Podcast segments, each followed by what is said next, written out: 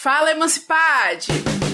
Eu sou Amanda Dias, consultora financeira, influenciadora digital, apresentadora deste podcast e hoje eu vou começar esse programa citando o sábio Emicida. Nunca volte para sua quebrada de mãos e mente vazias. Essa frase, dentre tantos e tantos significados, pode falar de pertinho com o nosso tema de hoje, o empreendedorismo periférico. Porque se você não sabe, a quebrada tá cheia de potência, e quem compreender o seu contexto, respeitá-la e colar com ela, vai se potencializar e ganhar dinheiro também. Mas se essa grana ficar na própria quebrada, melhor ainda porque isso fortalece o comércio local, aumenta a circulação de dinheiro na comunidade, gera postos de trabalho e, consequentemente, traz desenvolvimento para bairros que, em geral, o Estado costuma esquecer. E é muito comum esses lapsos de esquecimento entre os nossos governantes, tadinhos. E como sempre, cola com a Mandinha que aqui tem informação. Essa aqui retirada diretamente do Data Favela. Sim, pega a visão que a favela já tem até instituto de pesquisa. O Data Favela observou que a maioria dos moradores e moradoras das quebradas brasileiras querem empreender dentro da própria quebrada. Associado a isso, vem o dado de que 82% de quem mora nos bairros periféricos prefere consumir produtos do próprio bairro. O mercado consumidor tá aqui, prontinho, só esperando os negócios aparecerem. Ainda mais quando lembramos que os famosos aplicativos que oferecem transporte em carros particulares e delivery de comida não oferecem uma cobertura em 100% da cidade. E seja qual for o motivo para que isso aconteça, a questão é que acontece. E se você ouvinte mora em qualquer periferia do Brasil, vai se lembrar de vários cancelamentos de corrida e uma desculpa qualquer do restaurante dizendo: "Desculpa, não entregamos nesse local". E vamos problematizar que existe por aí uma tal política de frete grátis para todo o Brasil, mas que exclui Norte e Nordeste. Pois é, e dentro de cada cidade brasileira tem um Norte e Nordeste. E não tem nem frete, que dirá grátis. Porém, é justamente nessa falta das marcas mais famosas que o empreendedor local pode achar a sua oportunidade de crescer. Afinal, a favela também gosta de grandes marcas, mas já que elas não chegam pertinho de nós, vamos apoiar os nossos para virarem grife também? A gente sai para ganhar dinheiro, volta, gasta aqui e funciona os vizinhos, mais gente ganha e por aí vai. A roda da prosperidade gira assim. Tá vendo aí? Emicida tava certo. Fala. Fala. Fala. Fala. Fala, Fala Emancipade.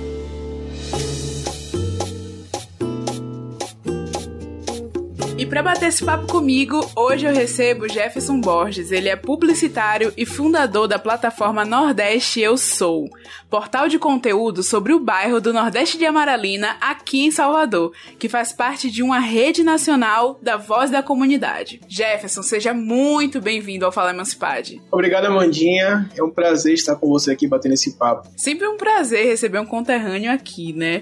Ó, vou começar trazendo logo um assunto que é um pouco pesado para a mesa. A gente está tentando sair de uma crise sistêmica que afetou muito a economia de forma geral no nosso país e no mundo.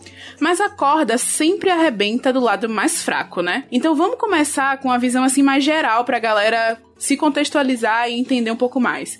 Como você avalia o cenário atual do comércio nas periferias nesse contexto de crise? Ó, Paulinha, a gente percebe, né, do, durante a pandemia, muitos comércios fecharam as portas até por falta de apoio é, governamental, apoio de isenção fiscal, a gente percebeu que o comércio fechou muitas portas e outras pessoas se reinventaram.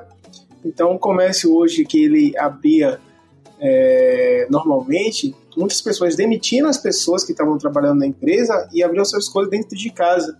Então, a gente percebe que o número de, de, de pessoas que estão empreendendo dentro de casa aumentou isso também atingiu o desemprego, né? Porque é, empresas fecharam dentro da periferia, dentro da comunidade, e acabou transformando nesse, nesses produtos mais individuais. E a gente consegue perceber que a crise veio de vez, né? E A gente percebe isso dentro da comunidade. É só andar na comunidade e ver vários pontos comerciais fechados. Nossa, eu imagino que isso deve ter afetado ainda mais, né? Porque a gente vê hoje em dia, existe um ecossistema, né, que funciona muito bem dentro das periferias de comércio, é, de fornecimento, até mesmo nos lugares onde não chega tanto as políticas públicas, o Estado. Então a galera se movimenta para resolver problemas. E eu queria saber assim, como você sentiu no dia a dia essa transformação, essa mudança? A gente sentiu que aqui no Nordeste do Sul, além de ser uma plataforma de comunicação, a gente também tem os trabalhos sociais. E a gente desenvolveu durante toda a pandemia, desenvolve até hoje, a doação de cesta básica, campanhas de arrecadação de alimentos, de Pix para poder fazer doação, para arrecadar arrecadar fundos para comprar alimento e a gente vê o número de pessoas precisando, que estavam precisando desse alimento foi maior. Então, a gente percebe que a, a dificuldade de, de colocar o pão de cada dia de casa foi muito grande. Está sendo muito grande. E cada dia que passa, ele se torna um, é, um obstáculo ainda maior dentro da comunidade. Porque a gente já sabe que dentro da comunidade, dentro da periferia das, das grandes cidades, já é difícil, né? Se você sobreviver. E ainda mais com essa crise, com essa pandemia, com esse cenário que o, que o país é, está, ficou pior ainda. E você percebe alguma diferença entre a pessoa que quer empreender ou já empreende na periferia e a pessoa que quer empreender ou já empreende no centro? As dificuldades e as oportunidades elas mudam muito? Assim, a gente tem o, problema, o problema do, do valor, né? Quando você está no centro, você tem um valor elevado para poder fazer até a parte de é, você alugar um espaço comercial, você ter um local, a burocracia é maior. Por exemplo, você tem uma barraquinha hoje de rua, você tem que pagar várias taxas para a prefeitura. E dentro da comunidade, não. Na sua varanda de casa, você vira uma lanchonete. É, na porta de sua casa, você vende um geladinho. Que é... Então, você consegue empreender mais, mais rápido, né? Então, eu acho que é mais fácil hoje empreender dentro da comunidade, e até porque você tem um ciclo de, de pessoas ali, né, que vão comprar ao redor, que vai fortalecer a economia local. Eu acho que é o mais fácil hoje empreender dentro das comunidades. Essa é uma boa perspectiva, mas aí também existem aquelas dificuldades, né? Você pode falar um pouquinho quais são assim os desafios específicos da galera que empreende dentro das comunidades? Eu acho que o, principal desafio é a formação, né? É a falta de informação, de formação para poder fazer um planejamento até do próprio negócio. Tem gente que começa um negócio do nada, mas não tem um certo planejamento. A gente vê isso também não só como, como a gente um, um social media, né, um digital influencer é um é um empreendedor da comunidade e ele também não sabe capacitar e monetizar aquilo ali que ele faz. A mesma coisa com os empreendedores. Eles não conseguem monetizar da maneira correta. Eu acho que a falta, a falta de informação, a falta de informação, né, acaba prejudicando isso. Eu acho que é a grande dificuldade assim, dentro da comunidade. Sim, eu gosto muito de, de falar sobre isso, porque a gente tem uma visão errônea, assim, de quando, de quando se fala de empreendedorismo na comunidade, de quando se exalta essa potência empreendedora das comunidades, as pessoas acham que a gente está romantizando o empreendedorismo. E não, o empreendedorismo sempre foi essa ferramenta de sobrevivência quando a galera de periferia não consegue adentrar o mercado de trabalho formal. Então, isso sempre existiu. Óbvio que agora, com o alto índice de desemprego, isso tá mais popularizado, né? Porque é uma ferramenta de sobrevivência. Mas aí eu acho que o, o grande pulo do gato é a gente perceber que essa potência já existe, como é que a gente pode ajudar essas pessoas a alavancar os seus negócios e até ajudar esses negócios a sobreviverem por mais tempo e crescerem também, né? Então é todo esse conteúdo que você traz de capacitação, o meu conteúdo de educação financeira, tudo isso vai, de certa forma, alavancar os seus negócios, porque é, não adianta também a gente dizer que é romantização e não ajudar de, de, de, outra forma, sabe? Esses negócios a se manterem. Outra coisa que eu queria saber de você é que você se conecta com várias periferias do Brasil pelo seu trabalho. E provavelmente você tem uma visão macro de como é que essas periferias funcionam, suas diferenças, suas semelhanças. E eu queria saber de você o que é que você vê em comum em toda a periferia sobre aproveitar as oportunidades.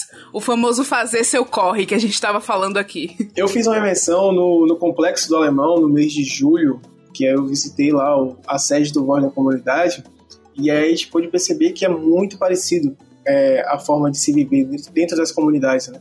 Lá eu fiquei no Complexo do Alemão, Favela da Maré, Complexo da Maré, Complexo da Penha. E é muito igual gente chegou até a fazer um post no, no na, na, rede social do Nordeste Sul e gente perguntou que lugar é esse do bairro? As pessoas, oh, é aqui na rua tal, na rua tal. Não era. Era lá no Rio de Janeiro, no Complexo Alemão. Você vê que até a geografia é muito parecida. E, e esse, essa maneira de se virar, de fazer seu corre é muito parecido. Você vê as pessoas na porta de suas casas, que lá chama de sacolé, né? O gelado, vendendo sacolé, vendendo sua, sua bala, seu doce, é, vendendo seu salgadinho na porta de casa. É, tinha pessoas, os ambulantes que passavam na porta, né? Aqui em Salvador tem a mulher da pamonha que passa gritando a pamonha, lá tinha o pessoal da empada, dos salgados gritando. Então é muito parecido, as pessoas conseguem fazer é, o seu corre, fazer o seu ganha-pão ali dentro da comunidade, dentro da periferia mesmo. Boa. É bem legal mesmo. Quando eu fui no Rio de Janeiro, eu conheci o Complexo da Penha e conheci também o Morro do Vidigal. E a geografia é bem parecida. E inclusive eu vi esse post e aí nos comentários tem as pessoas falando, né? Nossa, Salvador é o Rio de Janeiro. Salvador e Rio de Janeiro se parecem bastante. Eu acho interessante perceber isso, né? O como essa potência de fazer mais dos lugares onde a gente foi colocado, né? Onde empurraram a gente para a periferia, mas a gente soube reverter essa situação e fazer mais desse espaço. E agora sim, você citou vários empreendimentos que são mais ligados à área de necessidade básica, como alimentação, aí tem empreendimento de lanche, de vender sacolé. Mas eu queria saber assim de você, assim, da sua experiência, porque você tem um negócio bem disruptivo, né? Eu queria saber para você como é empreender na periferia e como é que funciona o seu negócio. Ó, hoje o Nordeste eu sou, ele tem 10 anos de idade, né? É um jovem ainda. É, a gente tem a gente tem a nossa fonte de renda que é a publicidade. A gente tem a gente faz pacotes promocionais dentro da comunidade, que é uma maneira também de fortalecer a economia. A gente trabalha com os public posts, né? Que é o que sobrevive a gente. E hoje também a gente consegue monetizar os acessos no site. Então a gente consegue através do Analytics monetizar toda essa parte de acesso e a gente consegue também fazer projetos e a gente faz projetos para governo, prefeitura, onde também a gente consegue gerar uma receita para é, manter o projeto. E além disso, a gente também recebe algumas doações do Voz da Comunidade lá do Rio de Janeiro, que é lá por Render Silva. Eles conseguem receber é, doações por mês para a gente manter a estrutura do projeto. Porque assim, a gente manter a estrutura de um, um, veículo de comunicação dentro de uma comunidade é um pouco caro. Porque a gente tem custo com câmera, a gente tem custo com a saída da equipe, a gente tem custo com a equipe. Apesar de ser todo mundo voluntário dentro do projeto, mas a gente tem custo com diário, de alimentação, de transporte, eles têm custo de energia da, da própria sede. Então, gente, hoje o projeto já se paga. Há cinco anos atrás, tirava do próprio bolso para poder bancar o projeto.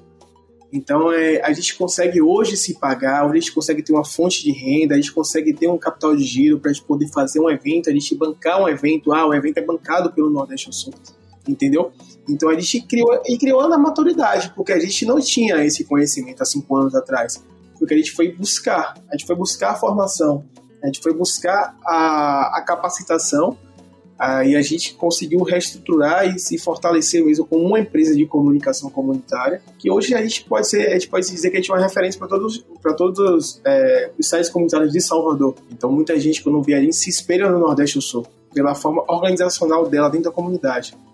Então a gente consegue estar em todos os cantos dentro da comunidade, né, que o Nordeste de Amaralina, para quem não conhece, é formado por quatro bairros, que é chamado Complexo do Nordeste de Amaralina, entre o Vale das Pedrinhas, Santa Cruz, Chapada do Vermelho e o Nordeste. E aí a gente tem um quintal de praia, é um quintal nosso, né, que a gente chama Praia de Amaralina, que é o nosso quintal.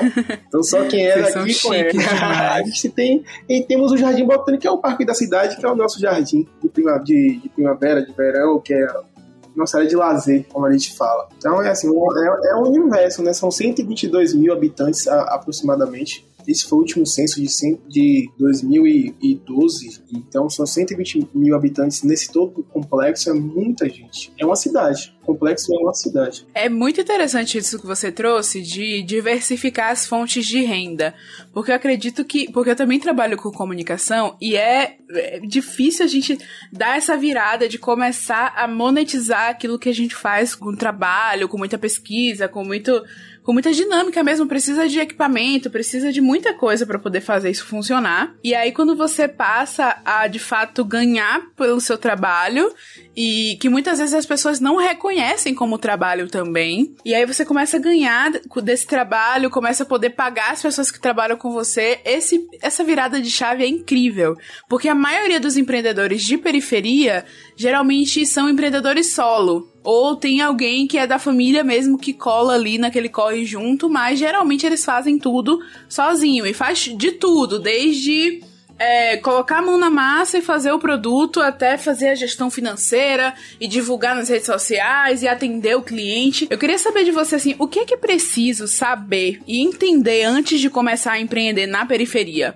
Quais são as vantagens e desvantagens desse modelo de negócio mais local, voltado para sua própria comunidade? Acho que primeiro você tem que conhecer a comunidade que você mora, saber seus costumes, seus gostos, a característica da, da comunidade. Quer ver um grande exemplo no Nordeste de Amaralina? A gente é um celeiro cultural. O Nordeste de Amaralina sempre foi fonte de, de exportação musical, de talentos musicais para todo mundo. Lá saiu Chechel, é, Sandoval do é, Chechel da Timbalada, entre os Marival dos Santos, entre outros artistas. É, Totti Gira, grande compositor. E no Nordeste de Amaralina, o grande potencial justamente é a cultura. Hoje eles têm o maior carnaval de bairro de Salvador. Cerca de 20 a 30 mil pessoas passam por dia nos sete dias de carnaval dentro do bairro, são 70 blocos. E aí é um ponto onde a economia local ela é bastante valorizada, porque você gera emprego na construção do abadá, que a gente, a gente fomenta isso dentro da comunidade também, que a gente fomenta que os abadás sejam feitos dentro da comunidade. Então é feito dentro da comunidade, é comprado pelos moradores da comunidade os seguranças, os cordeiros, né, que são do bloco, são da comunidade, a segurança do carnaval são da comunidade e as atrações são da comunidade. Então, o, a economia gira ali em torno da comunidade. E a gente consegue captar recursos de fora, de prefeitura, governo, grandes empresas que trazem para patrocinar o evento e a gente consegue monetizar e remunerar as pessoas que trabalham nesse evento do carnaval. E assim outros eventos dentro da comunidade do Nordeste Maralinda mesmo, e aí a gente sentiu isso durante a pandemia, que foi as realizações dos eventos, porque é um bairro que é marcado por bastante evento. Até o tradicional paredão, que foi agora é, tem essa discussão toda do paredão, mas tem lugares que o paredão também é fonte de renda de pessoas, que depende daquilo ali para vender no final de semana, do seu isopor, da sua cerveja, da sua água. Então é assim, você tem que conhecer a sua comunidade, sua periferia. Ó, oh, isso aqui vai dar certo, isso aqui já existe, é ver os diferenciais, é ver o que você pode fazer de novo, entendeu? Para não ser ir tudo igual, né? Por exemplo, hoje a gente tem vários cases de sucesso lá no Nordeste Amarelo. A gente tem uma fábrica de pastel que ele, eles, você monta o pastel ao vivo. Então você chega lá, você monta seu pastel e só vai entregar a mulher para fazer, é, pesa o pastel e frita. Então, assim, eu nunca tinha Nossa, visto isso antes. É, você vai montando o seu pastel e de acordo com o peso, você vai pagar de acordo com o peso, só entrega para o pessoal fechar o pastel e fritar. Então, é uma inovação. O cara que fez isso, ele foi pesquisar uma maneira diferente de fazer. Saiu do, da caixa, né? Ele saiu da caixa. Então, eu acho que você, primeiramente, você tem que pesquisar. É saber o que é que a comunidade precisa, a necessidade da comunidade, quais são as características, o que as pessoas consomem. É a mesma coisa quando a gente faz esse tipo de conteúdo, assim, voltando para a comunicação. Qual é o tipo de conteúdo que as pessoas consomem no Nordeste ou Sul? As pessoas gostam de ver o quê? Isso interfere também na nossa linha de editorial, que a gente, é, a gente tenta é, buscar o que as pessoas gostam de ver. Porque não adianta gente colocar uma matéria, fazer uma série de reportagens que não vai ter aderência, que as pessoas não vão curtir. Então a gente tem essa preocupação também de estudar, de perceber é, o que a comunidade precisa para poder se adequar e fazer de fato o que ela precisa. Né? E esse, essa noção do mercado é muito importante porque também a gente está inserido dentro dele, né? Então a gente vai ali naquelas relações interpessoais, a gente vai catando essas referências e vai transformando isso em criatividade, em inovação para o nosso negócio. Eu acho isso muito importante.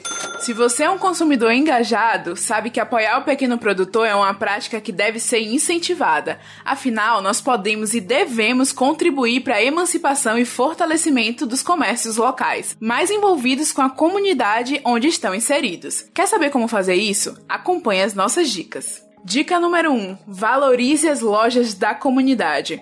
Uma ação bastante simples, mas que gera resultados positivos. Sempre que você precisar de algum produto, procure pesquisar ao seu redor e analisar as opções que os negócios locais lhe oferecem. Em feiras do seu bairro, por exemplo, você pode encontrar produtos muito mais frescos que em grandes redes. Dica número 2: conheça os produtores locais. Você conhece os produtores e empresas que estão instaladas no seu bairro? Na maioria das vezes, você conhece a empresa, o produto, mas não sabe quem está por trás disso tudo. Com os produtores locais, você tem essa oportunidade. Então, aproveite para conhecê-los e ouvir de perto. Assim, você estará mais apto a escolher de quem comprar. Dica número 3: faça um investimento em empréstimo coletivo. Está pensando em começar a investir, mas quer fugir das altas taxas e burocracia dos bancos? Existe uma modalidade alternativa de investimento que se adequa exatamente aos seus objetivos, o empréstimo coletivo. Quando você investe em empréstimos coletivos, você ajuda produtores locais, dando-lhes condições para crescer e se desenvolver. Essa é uma forma de atuar diretamente, fornecendo o capital que eles precisam para financiar suas atividades e ainda conquistar uma rentabilidade superior àquelas praticadas por algumas instituições financeiras. Aqui em Salvador, eu conheço o Banco Comunitário Santa Luzia fundado por moradores do bairro do Uruguai e que usam uma moeda exclusiva, a Umoja, que circula no comércio local e movimenta a economia da região. O nome da moeda é de origem suahili e significa estar juntos. Existem muitos outros exemplos para investir. Procure um banco comunitário da sua região e comece já. Dica número 4: divulgue os comércios locais. Comprou um produto no seu bairro ou contratou um serviço e gostou muito? Então divulgue. Comente com os amigos, mande no grupo da família, poste nas suas redes sociais. Quanto mais pessoas falando e apoiando o negócio de qualidade, mais ele cresce e gera emprego para as pessoas da própria comunidade. Seguindo essas dicas, todo mundo cresce, a comunidade se desenvolve e se emancipa junto com você. Vocês já sabem que aqui no Fala Emancipade vocês têm um canal aberto comigo, né? Pra contar sua história, me indicar um negócio local, pedir um conselho. Fala comigo no zap. Anota aí o número: 71999141970.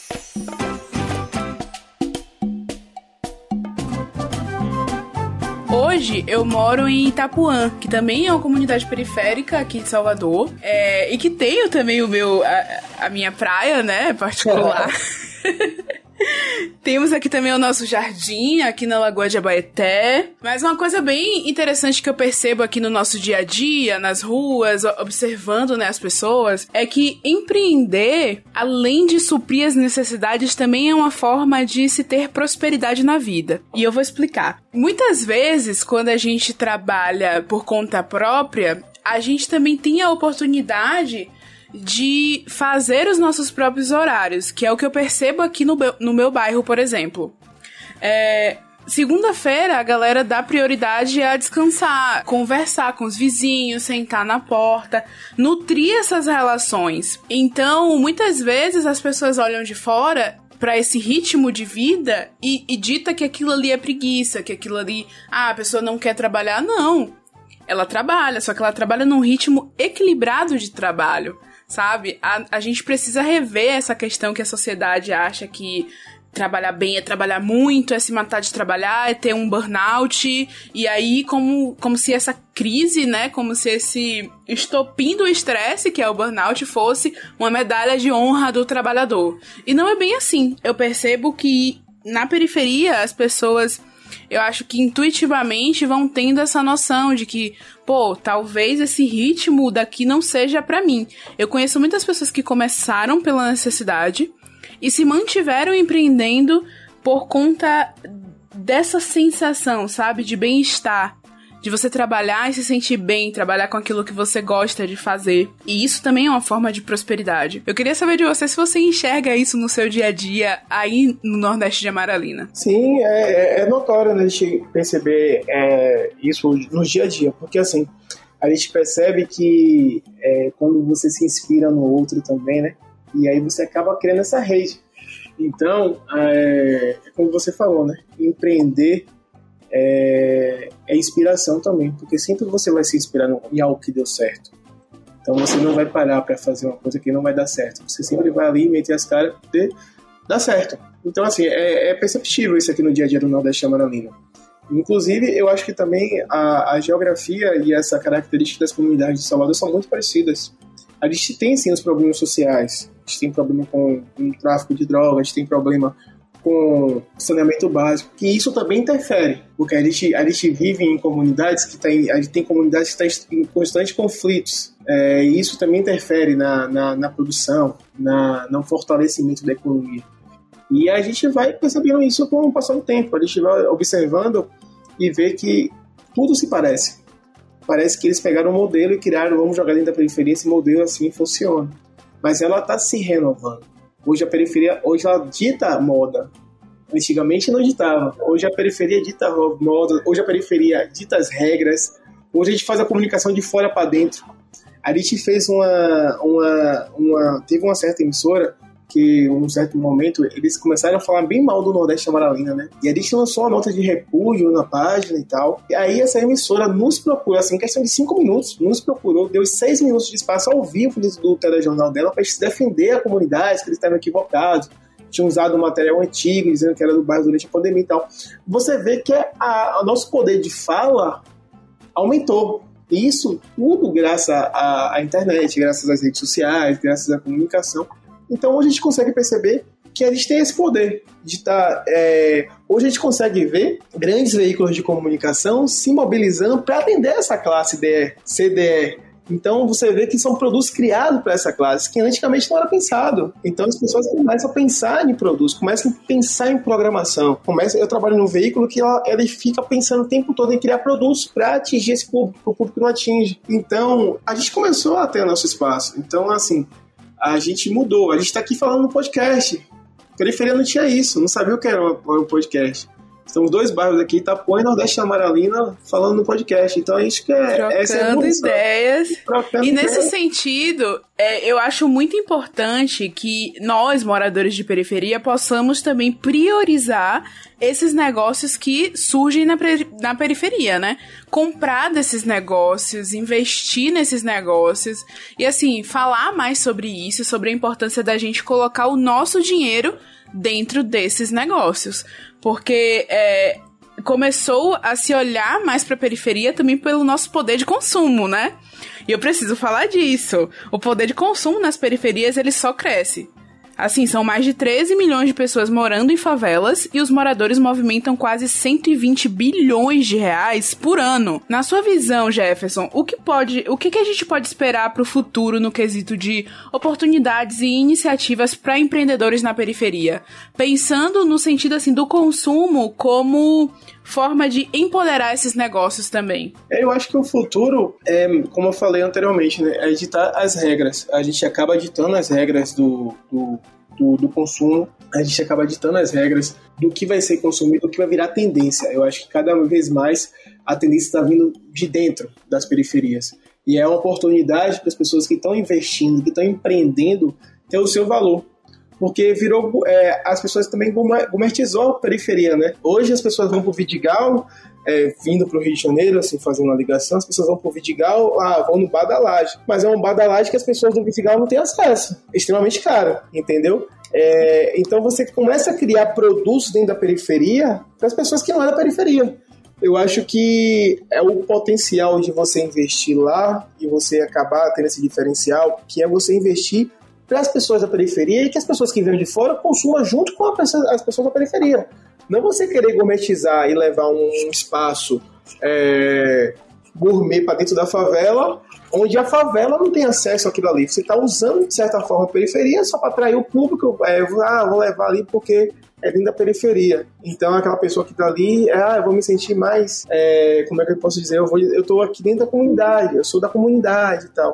Eu acho que o futuro é esse. O futuro é, é você ter mais oportunidade, é cada vez ter mais espaço. A gente vê muita coisa hoje na internet, né? O e-commerce está crescendo demais. Acho que a tendência é mais online, é a venda online, é o delivery. E se você parar para perceber, para para pensar, grandes deliveries e grandes lugares estão tá na periferia. Às vezes a pessoa compra, não sabe nem onde está comprando, só vai receber em casa, entendeu?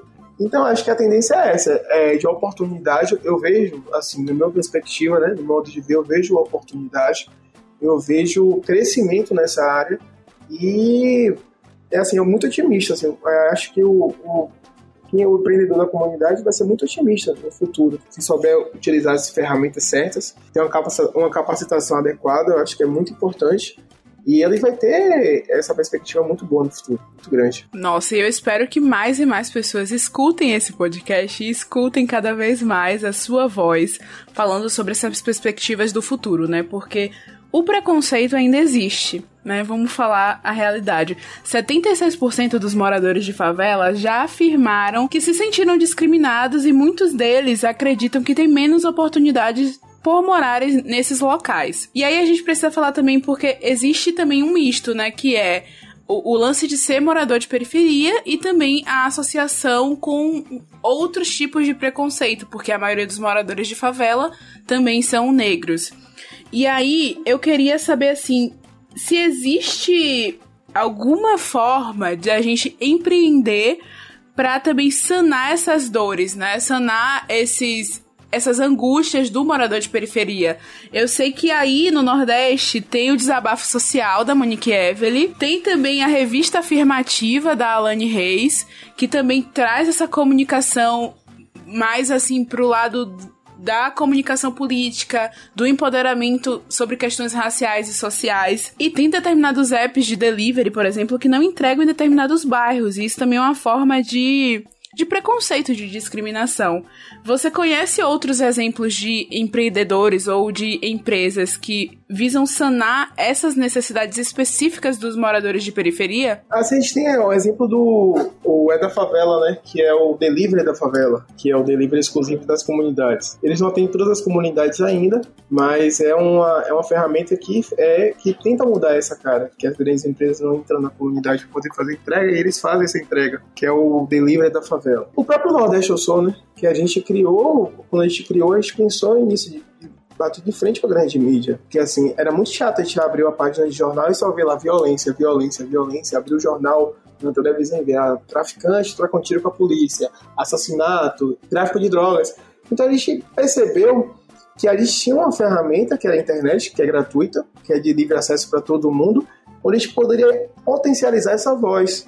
Então a gente criou o Nordeste Eu Sou justamente para isso, para poder criar e potencializar essa voz. Hoje a gente consegue pautar as grandes emissoras. Assim, as pessoas não entram mais na comunidade sem te falar com, com a gente, com outros veículos de comunicação também que tem dentro da comunidade, porque hoje eles entendem que a comunidade tem um porta-voz. Entendeu? Eu acho que, é, assim como o Nordeste Eu Sou, o Traz Favela, o Desabafo Social da Monique, a revista afirmativa da, da Lanes, são ferramentas importantíssimas para o empoderamento das comunidades. Tem, teve um, um, um caso, assim, não, vou falar marca, né? Mas tem uma pizzaria dentro do Nordeste que o Pizzaolo, ele era da, de uma grande empresa de pizza, né? E ele trouxe exatamente a mesma pizza para a comunidade. Então você come a mesma pizza que você ia pagar caríssimo no shopping, lá fora, você come da comunidade a mesma pizza. É tanto que o nome é até um pouco parecido. Mas é, é, é a mesma pizza, então você come a mesma pizza, você tem a mesma qualidade, entendeu?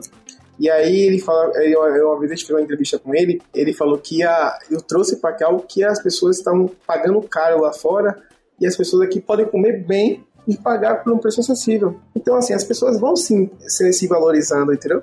Vão criando suas perspectivas para poder ir na batalha também, né? E se autodefender. Boa. Esse é um bom caminho, assim. A gente percebe que os moradores de periferia têm um alto poder de consumo, mas também a gente percebe que alguns ícones da periferia, como cantores, MCs, cantores de funk, eles enaltecem bastante, assim, grandes marcas, grandes conglomerados. E a gente entende que consumir no Brasil infelizmente, é uma das pouquíssimas formas de poder que o favelado acessa. Mas eu queria saber de você, assim, como é que a gente pode é, se conscientizar para poder rever, usar o nosso dinheiro como forma de poder e reverter esse dinheiro, esse alto poder de consumo para dentro das nossas comunidades? Quais dicas, assim, práticas para a gente poder fazer isso, na sua opinião? Eu acho que primeiro a gente, como eu falo sempre, se capacitar, porque eu acho que tudo é informação. Se a gente não tiver informação, a grande arma que a gente tem é informação.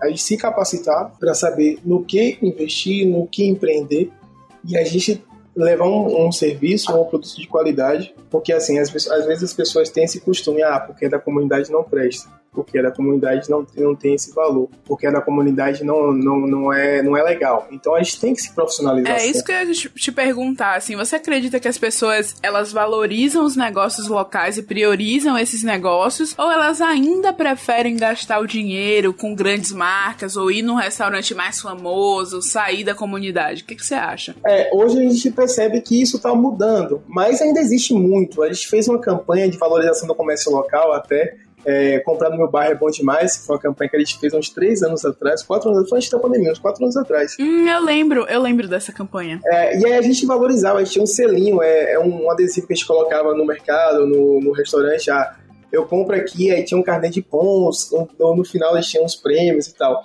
E assim, eu acho que é o costume, que é a valorização que vai ser com o tempo, não vai ser da noite por dia, é que isso vai acontecer. Mas é, eu acho que o caminho a ser trilhado está sendo, tá sendo esse.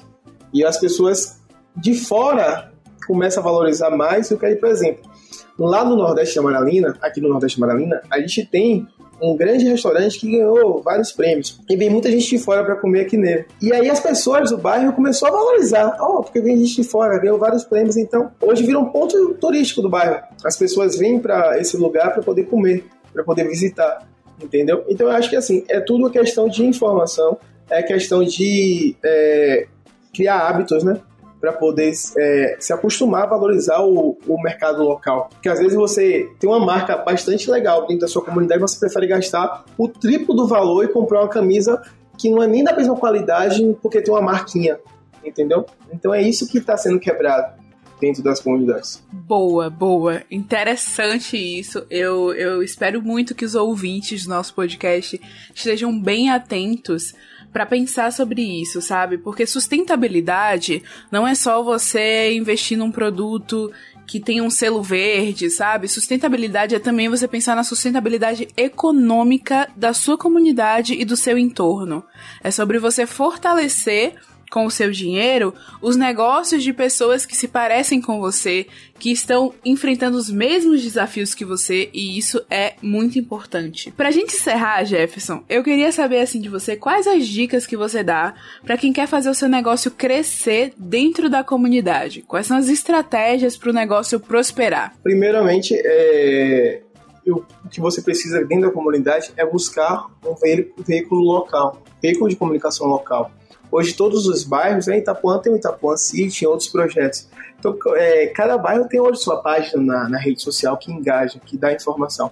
Então, eu acho que você tendo essas pessoas, é, esses veículos de comunicação, onde você possa fazer seu, é, sua publicidade, além de estimular o comércio local, a sustentabilidade deles, desses veículos, você também consegue atingir seu público. E não adianta você comprar uma mídia X, uma rádio X, um veículo X, e você não atingir o seu público direto, que é o público direto da comunidade. Então, é investir nessa parte de comunicação, ter uma capacitação, perceber o seu entorno, o que está sendo feito, o que falta, o que você queria comprar e não tem. É você olhar com essa visão, ó, eu queria que isso aqui tivesse, mas não só tem no shopping, mas eu posso trazer aqui. É perceber a característica daquilo ali e se vai dar certo ou não na comunidade. Aí você vai ter que criar é, esse hábito de, de consumo, de pesquisa, de conversar entre rodas de amigos, para poder saber esse feedback.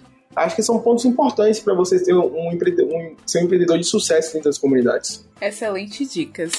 Seja pela discriminação ou pela falta de apoio do governo, o que não falta aos moradores de periferia são problemas para resolver. Mas você sabia que resolver problemas de forma criativa e inovadora é o maior segredo dos negócios de sucesso? Por isso hoje eu trouxe uma ferramenta que vai te ajudar a ver oportunidade onde a maioria só enxerga problema. Vamos lá? Primeiro, você vai pensar no seu público. O que as pessoas ao seu redor pensam e sentem? O que elas realmente querem?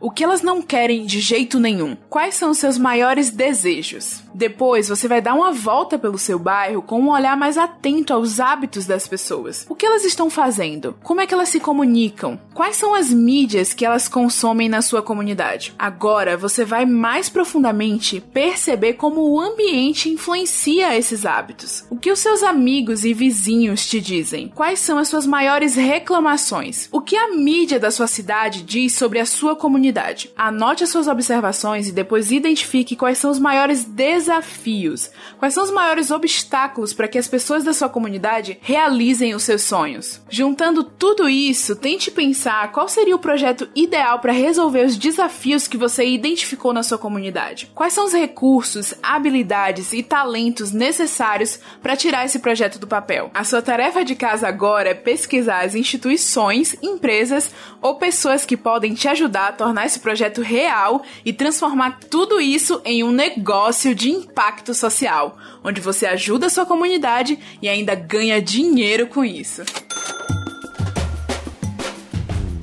Para não perder as dicas valiosas que nós trazemos aqui toda semana, assine, siga e favorite o podcast Fala Emancipade na sua plataforma de áudio preferida. E não esquece de compartilhar com os amigos e me acompanhar também nas redes sociais. É só procurar o perfil Grana Preta Oficial e mandar uma chuva de like nos conteúdos que eu compartilho por lá. Bora fortalecer o Corre da Mandinha aqui, né?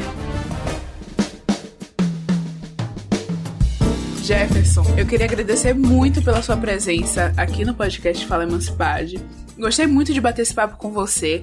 É muito diferente a gente conversar assim com a pessoa com o mesmo sotaque, com as mesmas ideias, conhecendo aqui os nossos regionalismos e tudo que a gente vive no nosso dia a dia mesmo. E assim, para encerrar, eu quero que você deixe aí suas redes sociais, onde é, onde é que as pessoas podem te encontrar, onde é que as pessoas podem achar mais informações sobre o Nordeste Eu Sou e sobre essa rota também para conhecer o Nordeste de Amaralina, conhecer os bairros que fazem parte desse complexo, para as pessoas que são de fora, quando vierem em Salvador, conhecerem também a potência das periferias aqui da Bahia. Eu que agradeço a participação, o convite eu fico assim bastante, é, bastante satisfeito né, de estar podendo contribuir com o que eu sei, que eu vivi, que eu vivo dentro da comunidade. São 30 anos morando no Nordeste de Amaralina, né?